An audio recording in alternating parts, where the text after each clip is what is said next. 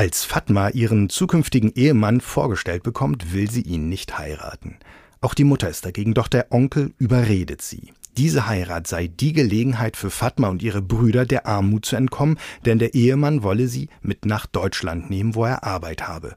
Fatma beugt sich dem Familienbeschluss und muss schnell feststellen, dass dies nicht das Land ist, wo es fliegende Kutschen, singende Kühe und tanzende Flüsse gibt, wie es an einer Stelle des Romans Unser Deutschlandmärchen von Dincer Gütscheta heißt. Bis zuletzt glaubt die in Anatolien gebliebene Familie, Fatma pflücke die deutsche Mark wie Birnen von den Bäumen. Dinça Gütscheta beschreibt die Geschichte einer Familie über drei Generationen. Angefangen bei der Nomadentochter Hanife, über deren Tochter Fatma, die nach Deutschland geht und dort ihren Sohn Dinça zur Welt bringt. Er erzählt vom Finden einer neuen Heimat, das mit dem Finden einer großen Teekanne verbunden ist, beschreibt, wie sich Fatma zwischen der harten Arbeit in einer Autozuliefererfabrik und der Kneipe ihres Mannes aufreibt, um die Familie versorgen zu können. Er berichtet in schonungslosen, klaren Sätzen von untreuen Männern, alten Ehevorstellungen und den Frauen, die darunter leiden. Und er erzählt von dem, was passiert, wenn die sogenannten Gastarbeiter sich kaputt gearbeitet haben. Wir haben diesmal Dince Gütscheta bei uns zu Gast und wir freuen uns sehr. Wir, das sind Maria Wiesner und Friedhof Küchemann und nach dem Gespräch mit Dince Gütscheta gibt es für Sie, liebe Hörerinnen, liebe Hörer, wie immer bei uns noch ein neues Literaturrätsel. Wir verraten Ihnen die Lösung aus dem Oktober und natürlich auch, wer diesmal unseren Buchpreis gewonnen hat. Aber erst einmal, lieber Dince Gütscheta, wie schön, dass du Zeit für uns gefunden hast. Willkommen im Bücherpodcast der FAZ. Ja, hallo. Hallo Friedhof. Hallo Maria. Ich habe zu danken. Herzlichen Dank für die Einladung. Es gibt in unser Deutschlandmärchen nicht nur einen Dinscher, der als Sohn von Fatma in Deutschland Dichter wird. Du hast das Buch obendrein mit vielen Fotos aus dem Privatarchiv illustriert. Wie viel deiner Geschichten stammt denn tatsächlich aus Familienerzählungen? Das ist immer schwer zu sagen, weil wenn man mit Erinnerungen arbeitet, mit diesen Bildern arbeitet, weiß man ja selber nicht immer so klar, ob diese Bilder noch also wirklich so existiert haben. Literatur ist ja auch ein bisschen verschönern, ein bisschen umbauen. Aber ich denke, ich gehe davon aus, dass 80 Prozent der Bilder, also mm, im Text, ja, aus diesem Leben stammen. Wann war beim Schreiben klar, dass Fatma auch selbst das Wort ergreifen sollte. Hat sie es überhaupt ergriffen, also selbst genommen, oder hast du sie als Schriftsteller eher dafür gewinnen müssen, dass sie spricht? Eigentlich habe ich es wie in der anatolischen Tradition gemacht. Da werden die Geschichten von Mund zu Mund weitergeleitet. Auch bei mir in der Familie war es so. Die Oma war eine begnadete Erzählerin, meine Mutter hat sehr gerne erzählt und natürlich auch die vielen anderen Frauen in der Familie. Ich nenne die Frauen immer so wie aus dem Film von Pedro Almodovar, die Frauen am Rande des Nervenzusammenbruchs. es waren meine Dark Queens und die haben gerne erzählt. Also die standen als Lady Gaga auf und äh, waren dann im Laufe des Tages alles Mögliche, die schlüpften in alle Rollen. Und ich denke, diese Art und Weise des Erzählens hat mich sehr geprägt. Es fällt sowieso auf in deinem Roman, dass sehr, sehr häufig die Frauen zu Wort kommen und das Wort übernehmen. Ähm, welcher Perspektivwechsel fiel denn beim Schreiben am schwersten? Also der in die Rolle der Nomadentochter Hanife zu schlüpfen oder aus der Sicht der türkischen Arbeiterin Fatma zu schreiben, die das Beste aus ihrem Leben in Deutschland zu machen versucht? Also ich selber als Autor denke, also für mich, für mich spielt das Geschlecht sowieso überhaupt gar keine Rolle. Und in meiner Natur ist das Maskuline sowieso nicht so sehr geprägt. Das sage ich immer wieder. Es hört sich komisch an. Deshalb war es für mich nicht so schwer, in diese Perspektive reinzuschlupfen. Es ist ja auch, also Schreiben ist ja auch eine Art Schauspielkunst. Man schlüpft in diese Figuren und man versucht, die gleiche Geschichte auch von der anderen Perspektive aus nochmal zu beobachten oder zu beschreiben. Und das ist hier passiert. Die Stimmen der Frauen, äh, diese Frauenperspektive war für mich am wichtigsten in dem ganzen Prozess, weil die Männer, die hatten ihr Leben, also die haben ihr Leben gelebt. Die Frauen waren es überwiegend, die in der Öffentlichkeit geschwiegen haben. Zu Hause in der Familie haben die protestiert, getrauert, äh, geweint, geheult, äh, aber in der Öffentlichkeit äh, war es ein Tabu über ihre eigenen Gefühle, über ihr Begehren zu sprechen. Deshalb war mir diese Perspektive wichtig, dass auch diese Frauen empfinden, dass auch diese Frauen äh, ihr Begehren haben, ihre Wünsche, ihre Hoffnungen, ihre Träume. Und vielleicht war es auch ein Wunsch von mir, alles, was sich dort verstaut hat, in diesem Text zu sammeln. Das Schweigen kommt einmal direkt zur Sprache gegen Ende des Romans. Da heißt es, nach Jahren versucht dein Sohn aus deinem Schweigen Literatur zu machen, grübelt, wütet, sucht, verliert. Ich habe mir da ein großes Fragezeichen dran gemacht, also Fragezeichen nach diesem, eine Frage nach diesem Schweigen, das du jetzt erklärt hast, also ein öffentliches Schweigen. War es das, das Schreiben, ein Grübeln, ein Wüten, ein Suchen und Verlieren? Ja, also das Gefühl, also die Wut, hm, die hat mich auch dazu getrieben. Meine Eltern, die gehören zu der ersten Generation. Und weil ich viel später auf die Welt gekommen bin, also ich gehöre, ich bin so zwischen der zweiten und der dritten Generation. Und die erste Generation, die kam nach Deutschland und hatte auf einmal einen Status als Arbeiter und für diesen Status waren die alle sehr dankbar. Und mehr vom Leben haben wollen, mehr Wünsche äußern, das war auch ein Tabu. Und mhm. als ich dann mit 15, 16 meiner Mutter gesagt habe, Mutter, ich möchte nicht im Blaumann an der Drehmaschine stehen, ich möchte auf die Theaterbühne, ich möchte schreiben, da war sie am äh, Boden zerstört. Sie hat es einfach nicht begriffen. Und da hat sich bei mir die Wut entwickelt, weil man auch von mir erwartet hat, dass ich gegenüber diesem Land sehr dankbar sein muss. Ich meine, Dankbarkeit ist so eine große Sache, ne? Wofür, hm. warum? Um kurz nochmal über den Perspektivwechsel zu reden, den wir gerade kurz schon angesprochen hatten. Das wechseln sich ja nicht nur die Perspektiven ab, es wechseln sich auch sehr viel die Formen ab in dem, in dem Roman. Also da sind Gedichte drin, Briefe, Lieder, Gebete, die zwischengeschoben werden. Ab und zu gibt es sogar so Zwischenspiele wie in Theaterstücken, wo dann mit verschiedenen Rollen so ein Theaterdialog aufgeführt wird. Sogar ein Chor kommt vor, der auftritt. Wie kam es zu dieser ganzen Formenvielfalt in dem Buch? In dem Buch gibt es insgesamt fünf Gedichte. Äh, zwei Kapitel sind wie ein Theaterstück aufgebaut. Es sind mehr Dialoge. Es gibt Chöre, also wie aus der Antike. Mhm. Ich arbeite gerne mit unterschiedlichen Formen. Es liegt auch vielleicht daran, weil mich diese Formen ja auf diese Reise in meinem Werdegang sehr geprägt haben. Die Erzählungen aus Anatolien als Lieder, als kleine Anekdoten, als Märchen, Geschichten. Dann war ich ja selber mit 18 auf der Theaterbühne. Tschechow war für mich der Wegweiser, der hat mich sehr geprägt. Beim Schreiben habe ich lange überlegt, ob ich mich an eine Form festhalten soll, aber auf der anderen Seite, ich denke, die Jugend heute, hm, auch die vielen jungen Kollegen, Kolleginnen, die sind da freier, unabhängiger von der Form. Wichtig ist doch, wie man die Handlung, wie man die Emotionen an die Leserinnen bringt. Und wenn ich heute noch mal in das Buch reinschaue, glaube ich immer noch, ich hätte für diese Szenen, für diese Handlungen keine bessere Form gefunden als die, die es jetzt in dem Buch gibt. Mir ging es so beim Lesen, dass es mir manchmal nahezu dokumentarisch vorkam. Also Schicksale einer Familie, einer, also auch über die vier hinaus größeren Familie ähm, eines einer Gruppe von Menschen, die mich sehr bewegt haben.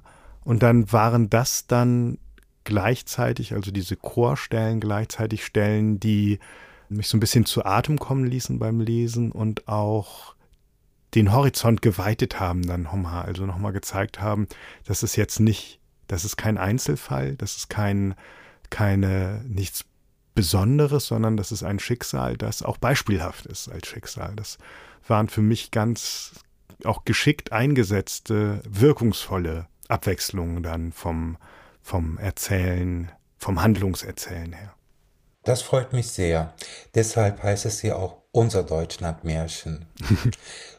Sonst wäre es das Märchen von Fatma, hm? aber es ist unser Märchen, egal aus welcher Nationalität, aus welcher Religion. Ich hoffe, das ist mein Wunsch, dass alle Menschen, die in Deutschland leben, gelebt haben, etwas von sich in diesem Text finden. Ob es gelingt, das werden wir gemeinsam sehen. Und das Schreiben ist ja auch eine journalistische Arbeit. Natürlich gab es sehr viele Gespräche mit unterschiedlichsten Leuten, wie die es empfunden haben, wie die es erlebt haben. Nicht nur die türkischen Gastarbeiter, sondern auch hier. Ich habe mit meinen deutschen Nachbarn, Nachbarinnen darüber gesprochen. Was haben die denn gefühlt, als die ersten Gastarbeiter nach Deutschland kamen? Mhm. Und so bewegen sich natürlich auch die Perspektiven und die Gedanken. Um vielleicht ein bisschen dabei helfen zu können, dass alle etwas von dem Deutschlandmärchen mitnehmen können oder herausfinden können, ob, ob und wie viel sie damit anfangen können, ähm, würden wir Sie an der Stelle oder dich an der Stelle, Entschuldigung, gerne bitten, eine Stelle vorzulesen. Du hast dir ähm, etwas ausgesucht gegen Ende des Romans, ein Zwiegespräch zwischen Sohn und Mutter zu dem der Roman immer mehr wird im, in, der letzten, in der letzten Hälfte des Buches. Möchtest du uns kurz das Kapitel vorlesen? Gerne. Ich war doch dein Prinz, oder? Du trugst so gerne Stöckelschuhe und den knielangen Mantel, der wie angegossen auf deinem Körper saß. Deine schöne Teile umrahmte, das karierte Kopftuch und im Winter warfst du den selbstgestrickten Schal über deine Schultern. Wie schön du aussahst, eine Prinzessin aus einem fernen Land. In vielen Zeichentrickfilmen sah ich die Spieluhren, die zaubern konnten, meistens auf den Nachtkommoden von Kindern, die abends allein zu Bett gehen mussten. Mit dem Zauber dieser Spieluhren reisten die Kinder in andere Märchenländer. Deine Stöckelschuhe waren meine Spieluhr. Wenn du die Treppe auf und ab gingst, die Tischdecken in der Kneipe zusammenfaltest, vor der Haustür die Straße kehrtest. Wie soll ich dir das jetzt erzählen, dass dieses wunderbare Geräusch mir das Tor zu anderen Welten öffnete? Während du auf diesen Schuhen in Bewegung warst, wusste ich, die Uhr würde stehen bleiben und Mitternacht noch lange nicht kommen. Die Tischdecke mit Brandlöchern in der Küche verwandelte sich in einen Kilim aus tausend und einer Nacht. Die kitschigen Gipsvögel in der Vitrine bäumten sich auf wie ein Phönix. Die matte Wasseroberfläche vom Breiler See bekam zuerst einen feurigen Teppich, dann tauchte der Drache auf, flog an unseren Fenstern vorbei, spuckte sein Feuer. Der Himmel schimmerte wie eine Diskokugel.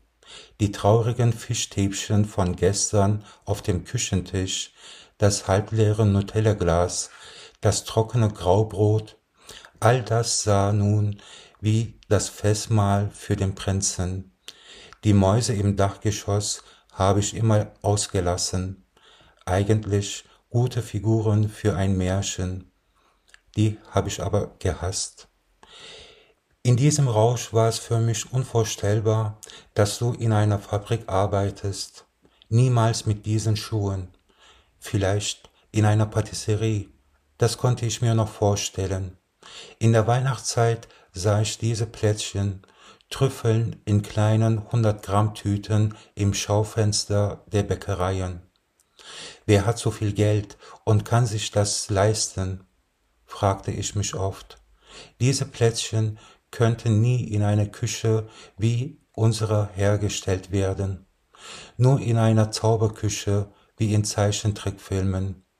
Und in so einer Küche habe ich dich immer gesehen, wie du die Plätzchen mit Schokolade verzierst, Mandeln, Walnüsse, Puderzucker darüber streust, das Gebäck auf Spitzendecken aufreißt, eine goldene oder rubinrote Schleife um die vollen Tüten bindest und diese zum Schluss mit bunten Stiften beschriftest.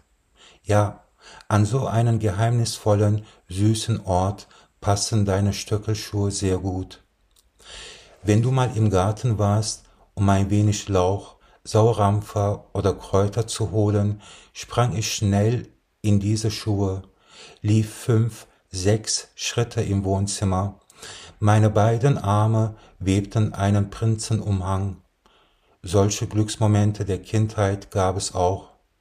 Du hast bestimmt gemerkt, dass deine Schuhe mit der Zeit eine komische Form bekamen und ich der Täter war. Du hast es mir aber nie ins Gesicht gesagt, wolltest mich nicht in diese Verlegenheit bringen, oder es war eine Art Selbstschutz, dir selber wolltest du nicht eingestehen, dass dein Sohn, der irgendwann mal ein Mann sein, dich beschützen sollte, mit den Stöckelschuhen seiner Mutter spielte. Vielleicht wolltest du dir die letzte Hoffnung nicht kaputt machen. Nach der Fabrik hast du dich im Schlafzimmer schnell umgezogen. Statt Stöckelschuhen trugst du jetzt Plastikstiefel, ein weißes Kopftuch mit gehäkelter Spitze und diese blaue Arbeitsschürze. Dieses Mal sahst du aus wie die Chefin eines Clans. Fuhrst den riesigen Bus, sammeltest die Frauen von ihren Haustüren ein, sprachst mit den Bauern, wenn die Frauen Probleme hatten oder wenn der Wochenlohn ein wenig eilte. Wenn du mit den Bauern redetest, war jedes Problem schnell gelöst. Das alles durfte ich sehen, als ich dich mit acht Jahren begleitete und den Traktor für drei Mark die Stunde auf dem Gurkenfeld fuhr. Diese eine Seite von dir war mir neu und es gefiel mir sehr. Die Dame auf dünnen Absätzen mit schickem Mantel mochte ich vielleicht mehr, aber diese Big Mama Rolle von dir gab allen eine Sicherheit. Alle wollten sich dahinter verstecken. Stolz war ich schon. Ich habe nach einer Woche von Willi 60 Mark Wochenlohn bekommen. Eine große Freude. Verschwende das Geld nicht. Geh damit sparsam um, sagtest du mir auf dem Rückweg. Sparsamkeit war das erste Gebot in der sogenannten Gastarbeiterfamilien. Ich fühlte mich jetzt ein bisschen erwachsener. Langsam könnte ich mich von dem Kind verabschieden. Das gleiche Kind schreibt heute diese Zeilen. Vielen Dank, Dinscher. Was für eine starke Frau. Und das geschrieben nur eine Seite nachdem du von diesem furchtbaren Unfall in der Fabrik erzählst, der ihr die Knochen bricht, der ihr ihre Gesundheit kostet, für den sich der Arbeitgeber, die Fabrik, aber auch die Gewerkschaft nicht die Bohne interessiert, der sie auch Teile ihres Selbstwertgefühls kostet. Das ist ganz erschütternd, wo wir Leser kurz vor dieser Passage durchgeführt worden sind und es geschieht und es geht ganz ähnlich erschütternd weiter, nämlich so, dass Dinscher seiner Mutter Stöckelschuhe kauft. Das erste Geld von dem Bauern Willi reicht nur für eine Anzahlung und natürlich passen die Schuhe nicht so gut. Natürlich trägt Fatma sie doch einmal zu einer Hochzeit. Jahre später, im Herbst 2011, findet Dinscher die Schuhe wieder, nämlich in einem vom Regenwasser überfluteten Keller neben Teppichen, Besteck, Töpfen und Geschirr. Das sind 864 Teller und Kaffeetassen allein, die Fatma für ihr späteres richtiges Leben, ihr richtiges Leben zurück in der Heimat angehäuft hatte. Ähm, Dinsche lässt einen Container kommen, um das Wichtigste zu retten, fragt dann seine Mutter, was ihr denn dieses Wichtigste sei und bekommt zur Antwort, sie habe eigentlich keine Zeit mehr für diesen ganzen Kram, weil gleich die Lieblingsserie im Fernsehen beginnt. Ich habe das gelesen und ich hätte heulen können. Was, was ist da los, Dinscher? Also ich sehe da immer diese ja, dieses naive Weltbild. Auch meine Mutter, wie alle anderen, hat ja auch damit gerechnet, die Hoffnung gehabt, dass die Zukunft viel schöner sein wird. Bei uns zu Hause und auch äh, bei vielen Familien, das weiß ich, wurden zum Beispiel die alten Teller, die alten Gläser benutzt. Die neuen wurden immer zur Seite gelegt. Für die Zukunft. Hm? Wenn irgendwann mal die Ruhe einkehrt, wenn man nicht in der Fabrik oder auf dem Feld parallel arbeiten muss. Aber irgendwann hat auch die Fatma gesehen, dass die Zukunft ganz andere Überraschungen, ganz andere Herausforderungen mit sich bringt. Zum Beispiel die Krankheiten. Irgendwann ist man zu alt, ist man zu krank, um all das zu genießen, wovon man geträumt hat. Und auch der Fatma ging es nicht anders. Dann hat sie den Trost, ja, bei diesen Serien gefunden und alles war ihr irgendwann mal egal. Alles durfte im Keller verschimmeln. Sie wollte sich damit nicht mehr befassen. Es ist eine traurige Geschichte. Also, und ähm, der Mensch ist einfach so, sammelt, sammelt und also wir alle haben ja auch diesen komischen Glauben, uns könnte nie was passieren. Wir denken ja auch alle, der Tod äh, ist uns allen sehr, sehr fern oder die Gesundheit. Hm? Also, und alles kann sich in einer Sekunde ändern. Und dann hört natürlich die ganze Illusion auf. Wir hatten vorhin schon gesehen und auch an der Stelle gerade gesehen, dass das viele Zwiegespräche mit der, mit der Mutter und dem Sohn an der Stelle ähm, gibt. Das setzt sich, das setzt sich fort, nimmt, nimmt zu im Roman und der Sohn ringt dann um das Verständnis für die künstlerische Neigung, die er hat. Die Mutter will nicht, dass er ein Müßiggänger wie der Vater wird, der diese Kneipe auch nur so äh, mehr schlecht als recht fühlt und sehr viel Schulden hat die ganze Zeit lang, die die Mutter probiert abzuarbeiten.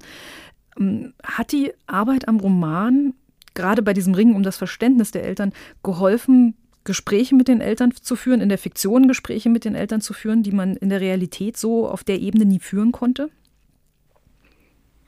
Ja, ja. Also ähm, wenn ich heute, also jetzt von unserem Leben erzählen würde, von unserer heutigen Realität, äh, die Mutter hat alles akzeptiert und sie ist auch stolz. Hm? Also wenn der Sohn am Schreibtisch steht, wenn der Sohn auf der Bühne steht, aber bis zu diesem Punkt war es ein weiter Weg. Und in dem Roman akzeptiert sie es auch. Also in dem letzten Kapitel also sagt sie einiges dazu.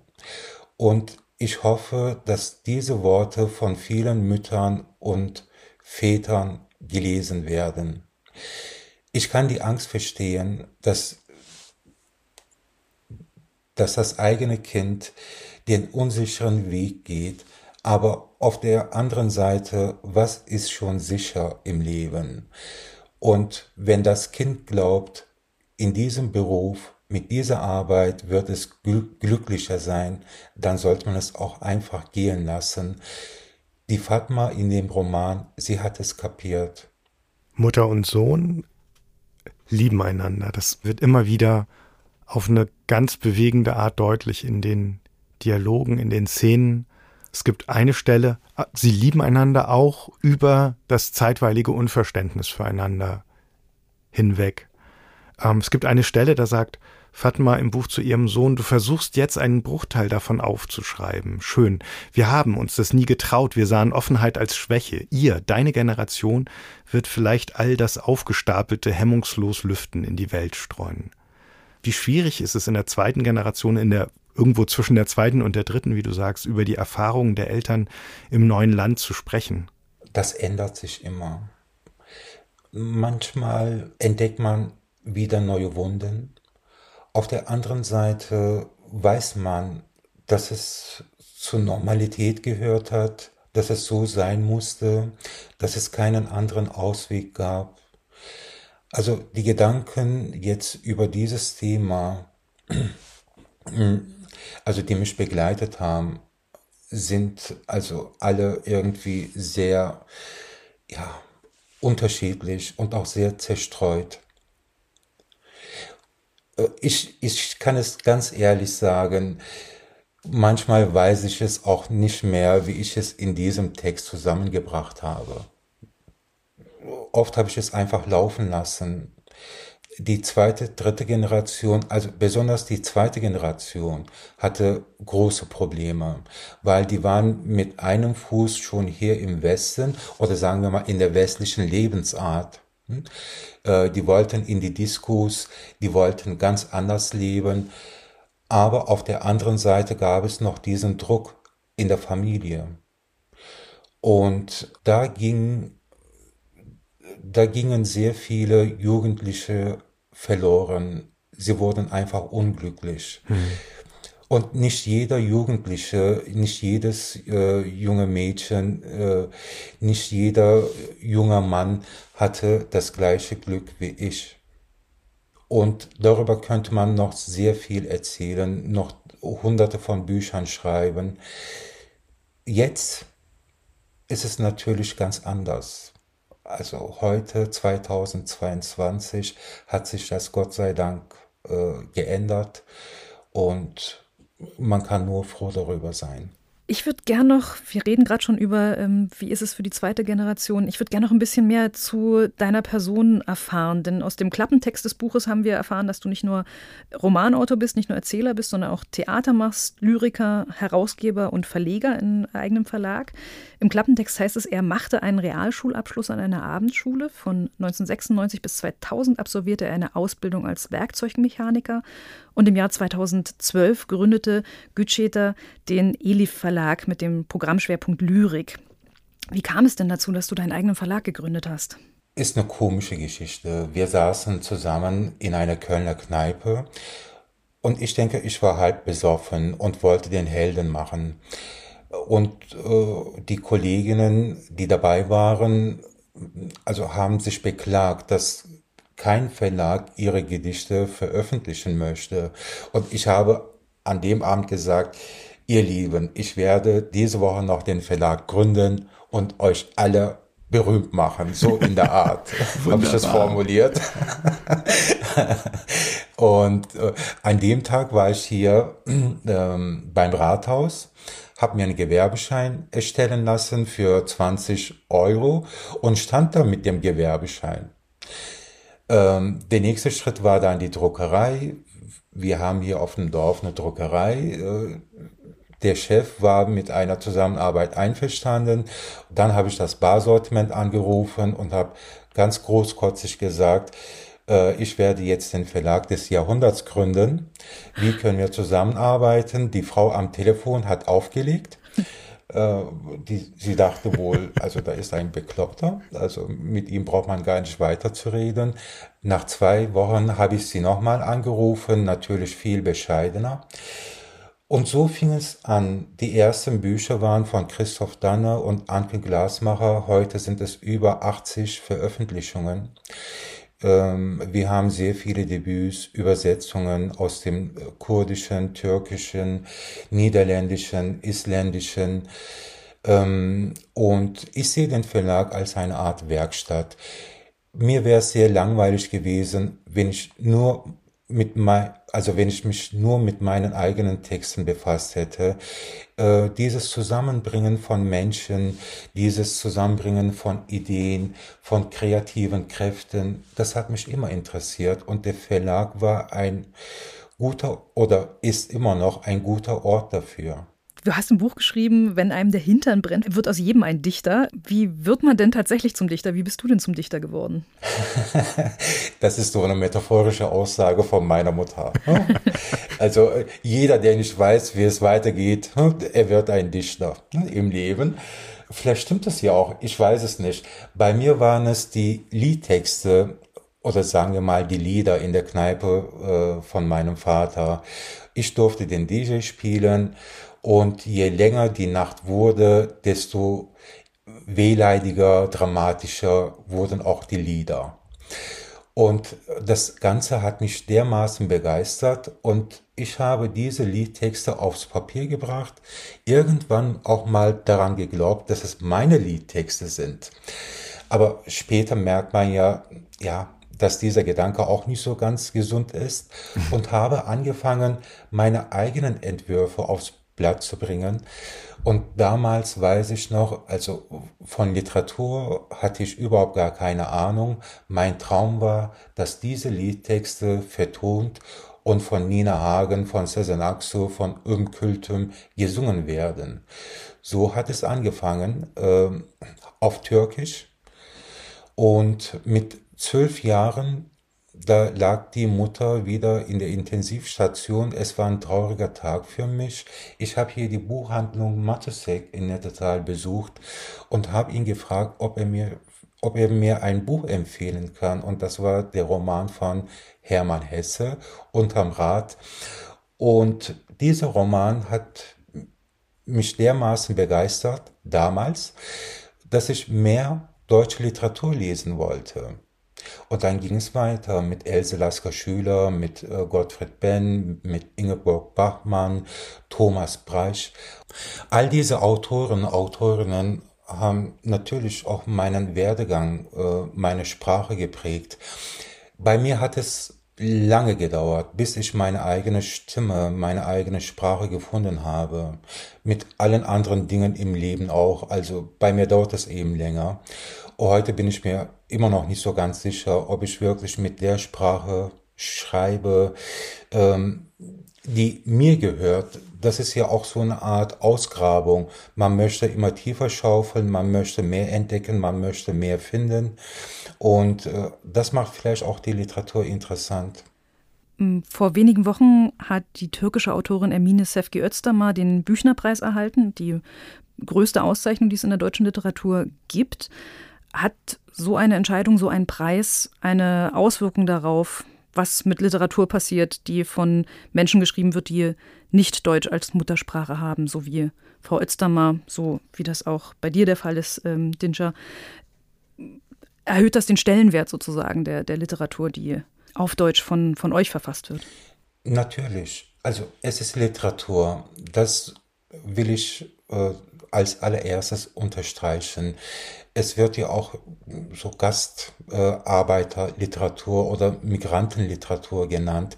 Nein, es ist Literatur und es ist deutsche Literatur.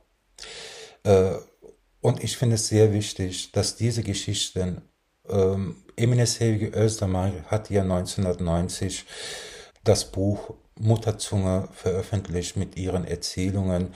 Und damals, also ich habe das Buch erst 1997 entdeckt. Und seitdem äh, begeistert mich diese Autorin. Ich lese alles von ihr. Und ich glaube, ihre Sprache hat für mich immer eine wichtige Rolle gespielt. Dass sie jetzt diesen äh, Büchnerpreis bekommt, hat mich sehr gefreut. Und es ist ein wichtiges Zeichen. Diesen Dialekt von Emine Sevgi Özdemir hat man vielleicht vor zehn Jahren noch, ja, als außergewöhnlich gesehen. Ich denke, das sollte man heute nicht mehr. Es ist, wie es ist und es ist gut. Es ist eine Bereicherung. Es ist eine Bereicherung für unsere Literatur. Auf jeden Fall. Also ich freue mich ja auch immer, wenn ich was Neues lesen darf wenn mich der Autor oder die Autorin überrascht. Ob es jetzt aus Anatolien, aus Ägäis, aus Iran, aus Japan, Hongkong, das spielt überhaupt gar keine Rolle. Ich will ja auch überrascht werden. Ich will andere Träume, äh, andere Gedanken lesen können. Und wenn es nicht passiert, dann äh, ist das Lesen ja auch, ja, ja, eine monotone Tat. Ich habe beim Lesen von unser Deutschlandmärchen ganz viel an meine Kindheit denken müssen, an meine Grundschulzeit, an Serap, Suat und Recep, mit denen ich damals geredet und Fußball gespielt habe, aber von denen ich doch viel zu wenig wusste und viel zu wenig bis heute weiß. Wir haben uns nach der Grundschule aus den Augen verloren. Ähm, du schreibst am Ende des Buches in der Danksagung. Ich habe versucht, Ihnen eine Geschichte zu erzählen mit allen Marotten und Verwirrungen. Ich hoffe, sie schafft es, Sie in eine neue und doch bekannte Welt zu locken. Nun ist es auch Ihre Geschichte. Es ist auf eine an vielen Stellen beschämende Weise auch meine Geschichte, habe ich gemerkt beim Lesen. Es ist immer gewesen und ich bin sehr dankbar dafür, sie aus eurer Sicht erzählt bekommen zu haben, Dinscher. Hm, jetzt bin ich sprachlos. es ist, also der Mensch ist ja ein komisches Wesen. Ähm, das passiert uns allen. Also vor unserer Tür, vor unserer Haustür äh, passieren Sachen, Dinge oder hm, es entwickeln sich Geschichten, die wir hm, immer wieder zu spät entdecken oder denen wir zu spät Gehör geben ähm, es gehört einfach dazu, leider, leider, und das passiert uns allen, aber wichtig ist doch, dass wir irgendwann mal ins Gespräch kommen und über uns sprechen. Und das wünsche ich natürlich auch für die kommenden Generationen. Ich war gestern in äh, Grimma in einem kleinen Dorf im Osten und in diesem Ort hat zum ersten Mal ein türkischstämmiger Autor, das war ich in diesem Fall, äh, seine Lyrik vorgetragen. Und das Publikum hat das Haus äh, sehr glücklich verlassen. Wir haben nach der Lesung noch äh, eine Stunde lang über Literatur gesprochen, über Brigitte Reimann, über die DDR-Literatur, über Christa Wolf. Und das sind doch die Themen, die uns immer wieder zusammenbringen. Ich meine, das Essen, das Zusammentrinken, der Wein, der Raki, Tee, Kaffee, das ist natürlich auch sehr schön. Aber auch die Literatur äh, baut hier diese Brücke, um uns irgendwo zusammenzubringen.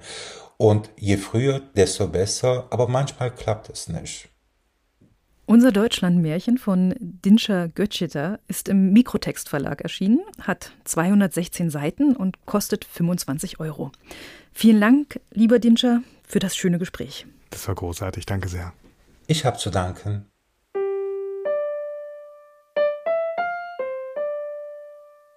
Jetzt gibt es für Sie, liebe Hörerinnen, liebe Hörer, noch unser Literaturrätsel.